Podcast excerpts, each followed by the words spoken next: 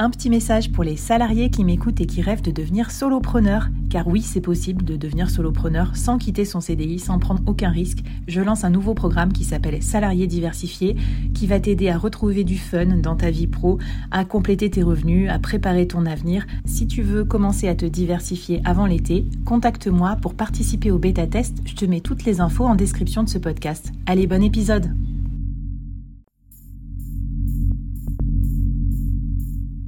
Quoi ressemblerait ton business si tu pouvais être épaulé par les meilleurs experts? Avoir un board de rêve disponible 24 heures sur 24 pour t'aider, répondre à tes questions? Je suis Flavie Prévost et ce board, je l'ai créé pour toi dans ce podcast. Tu es dirigeant, entrepreneur, freelance ou tu vas bientôt te lancer? Ne reste pas tout seul dans ton coin. Inspire-toi des conseils des meilleurs chaque jour par ici, à mon micro. Et si tu l'oses, on te mettra au défi parce que nous, ce qu'on aime bien, c'est te faire progresser vite et bien. Alors bienvenue à toi, bienvenue dans ton board et bon épisode.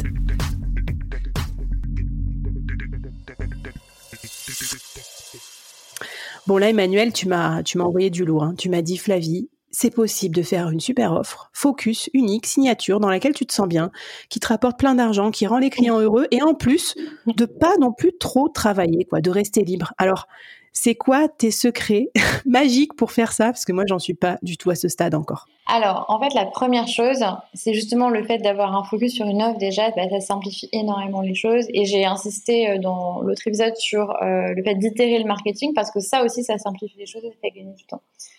Donc moi, mhm. c'est quelque chose voilà que j'ai énormément appris cette année, comment simplifier tout ce que je fais et aussi simplifier euh, le parcours client et la structure qu'on propose. Parce que souvent, on a tendance à créer euh, ce qu'on appelle euh, des offres cathédrales, donc avec beaucoup trop de choses à l'intérieur. Et en fait, au final, c'est beaucoup plus difficile et challenging de créer une offre simple avec seulement les, les choses essentielles qui vont permettre aux clients de réussir. Et donc, moi, c'est mon, mon défi du quotidien, c'est d'essayer de d'améliorer l'offre pour qu'elle soit plus simple et en même temps plus efficace. Donc je travaille vraiment comme ça. Oui, parce qu'on me dit souvent en commercial, euh, le mieux est l'ennemi du bien. En fait, des fois, quand tu ajoutes un argument, tu vois que la personne, elle se recule et en fait, elle a ah ouais, mais en fait, moi, euh, j'ai pas besoin de, je sais pas, j'en sais j'ai pas besoin moi de créer ma newsletter. Je veux juste euh, créer mon produit, je sais pas quoi. Et donc, tu te rends compte que ça va même dissuader certains clients. Je te rejoins plus un sur le minimalisme. Euh, bon, c'est vrai que d'abord, faut construire, donc c'est normal que ça soit un peu le bazar si vous nous mm. écoutez. Mais après, mettre les choses à plat, là, j'étais en train de faire du miro, tu vois, des trucs, des post-it, des trucs visuels, ou même de dessiner sur une feuille. Moi, quand c'est trop le bazar, je fais ça. Enfin, tu, tu vas nous raconter, en fait, comment comment t'as organisé tout ça, ton, ton parcours client et tout. Vas-y, pardon, je t'ai interrompu sur ça. Euh, continue de, de, me raconter comment tu fais pour euh, rester le plus libre possible. Alors, en fait, l'objectif, c'est vraiment que ce soit structuré, tu vois, au niveau de l'offre, qu'ils aient des étapes et que ces étapes euh, ne dépendent pas de moi, de mon temps. Donc en fait, euh, ça veut dire qu'il y a beaucoup d'automatisation et qu'il y a un soin particulier apporté à l'onboarding. Et en fait, dès que j'augmente la capacité d'accueil du programme, là, tu vois, on est en train de retravailler l'onboarding pour qu'ils comprennent en fait comment utiliser l'offre en autonomie. Hmm. En fait, tu vois, il faut rendre les, clients le plus autonomes possible par rapport à l'offre que tu as créée. Donc, bien leur expliquer au début tout ce qu'on fait au début, c'est super important. Euh, d'explication, tu vois, de, tout ce qui va se passer avec des emails, des ressources, des vidéos, etc. Donc, sur la plateforme. Euh, évidemment, il y a du support euh, client, mais le but, c'est qu'ils comprennent simplement comment ça va se passer. Et ensuite, tu vois, qu'ils soient vraiment guidés à travers cet accueil-là. Et alors, des exemples concrets de trucs que tu as changé d'un programme à l'autre pour les rendre encore plus autonomes? Mmh. Alors, du coup, ce que, en fait, ce qu'on fait, c'est que au lieu, tu vois, par exemple, euh, d'ajouter des lives, etc., ou des, des, cours dans tous les sens, au contraire, on a plutôt tendance à se dire, OK, c'est quoi euh, l'atelier le plus efficace et améliorer celui-là, tu vois, dans le programme, dans les contenus qu'on fait, qu'est-ce qui manque et ajouter ça et tu vois supprimer les choses et surtout leur rajouter. Moi ce que j'ai remarqué tu vois beaucoup euh, cette année en particulier c'est que les gens avaient besoin de concret. Ils ont plein de contenus dans tous les sens etc ils ont plein de choses. Donc euh, ils ont besoin de savoir comment ils vont pouvoir implémenter ce que tu leur racontes. Donc mon focus est vraiment là-dessus. Et tu vois ce que je fais tu vois beaucoup en ce moment c'est quand je rajoute des choses c'est des ressources de, de type template. Tu vois par exemple un espace Notion euh, une petite fiche pour créer son œuvre, enfin vraiment des choses concrètes. Hmm. Bah moi j'adore ça. De toute façon, c'est, je pense que c'était la, la trame de départ de mon accélérateur solopreneur. C'est mes templates à moi, ce que j'avais fait moi pour me faire gagner du temps. Tu vois, par exemple, quand j'avais fait mon bilan pour voir euh, où je gagnais de l'argent, qu'est-ce qu'il fallait que je développe, que j'améliore, j'avais fait un template et c'est là qu'est née euh, l'histoire. Et du coup, principalement, je pense l'intérêt c'est les exercices et du coup le fait d'avoir un accountability partner pour faire les exercices, c'est-à-dire moi qui te demande où t'en es et de m'envoyer ton exercice, ça a beaucoup plus de valeur parce que les vidéos, je pense que peu ou prou, même si c'est pas aussi optimisé, ça prend plus longtemps, tout ça, on peut peut-être les retrouver sur euh, YouTube ou dans des podcasts, tu vois. Alors ouais, t'écoutes 17 heures de trucs au lieu de une heure, mais tu pourrais peut-être y arriver. Alors que je suis d'accord avec toi, le côté mise en action, euh, avancer sur sa to-do et puis ressortir de là en ayant transformé son offre, ça c'est trop trop intéressant. Quand tu dis on, on a travaillé sur l'onboarding, on a du customer euh, machin, ça c'est important aussi. Pour rester libre, j'imagine qu'il faut que tu aies des gens qui t'aident. Qui c'est qui t'aide? Combien ça coûte, t'as commencé comment et t'en es où aujourd'hui?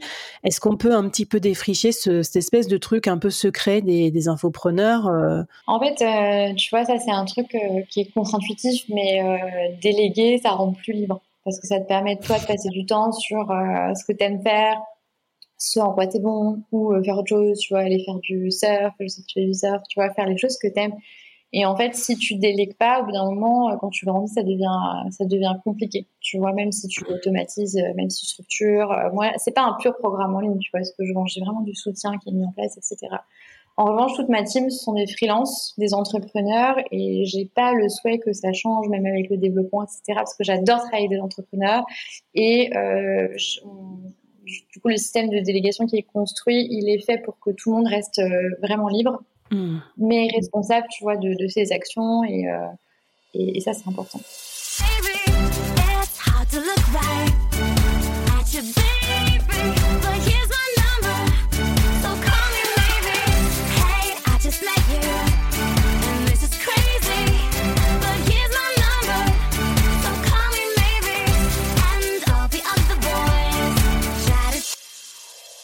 Bah, génial. Bah là, moi, je valide à fond euh, sur l'histoire de l'entreprise des freelances et je trouve ça c'est super agréable de bosser entre nous.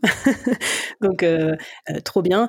T'as commencé par quoi? T'as, enfin, peut-être tu veux m'en parler après, mais t'as as recruté qui d'abord? Enfin, tu vois comment comment tu t'es t'as étoffé un peu ton service? Alors sur le programme, la première personne que j'ai prise, c'était une assistante pour euh, toute la partie admin, etc. En plus, on a j'ai un organisme de formation, donc euh, il fallait gérer. Voilà. Puis après toute la partie légale, juridique, etc.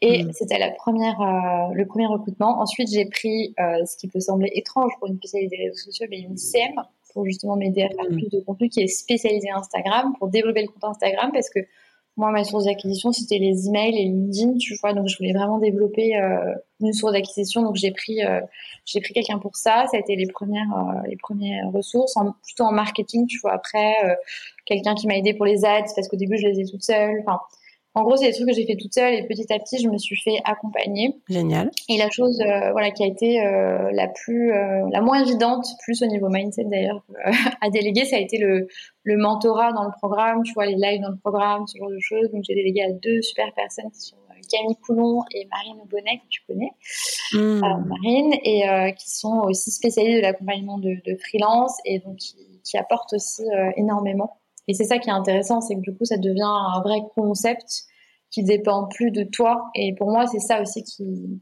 qui me redonne de la liberté aujourd'hui. Moi, j'ai vraiment la certitude que les programmes qui vont le mieux marcher, c'est ceux-là. Parce que, tu vois, moi, je me disais pas avec le board, oui, mais si c'est pas Flavie, qu'est-ce que vont en penser les gens? Alors, je serais quand même très présente et tout, mais en fait, le board, depuis le début, c'est pas que Flavie. Moi, je serais rien sans vous, sans vos bons tips. Toutes les semaines, je, fais passer à mon micro des gens incroyables. Et genre, je sais pas, si demain tu veux construire un collectif, si demain tu veux créer un produit digital qui fait 500 000 euros, ben, appelle pas Flavie, enfin appelle euh, appelle Emmanuel, euh, appelle euh, Pauline Tréquesser, appelle tu vois mes experts que j'ai fait passer à mon micro. Donc pouvoir se faire accompagner par ces personnes-là, c'est je pense une très très bonne idée. Je pense pour toi pour le pour le long terme.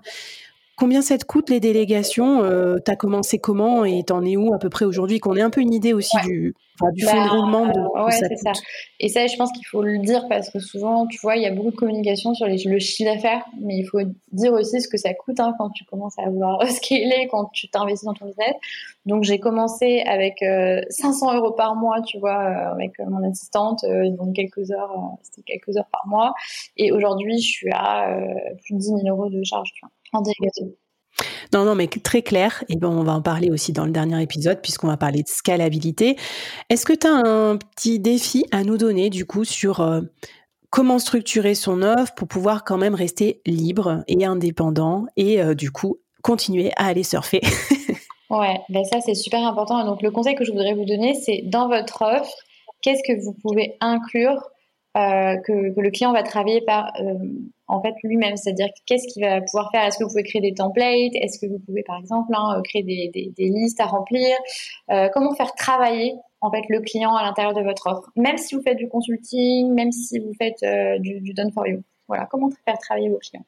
Et en plus, un client qui travaille, c'est un client qui sera plus investi. On le voit déjà beaucoup dans le freelancing. Moi, je trouve que énorme warning, par exemple, les clients en freelance qui s'occupent jamais de toi, euh, avec qui tu n'as jamais de réunion et tout, parce que ça veut dire qu'à la fin, ils vont pas trop valoriser ton travail.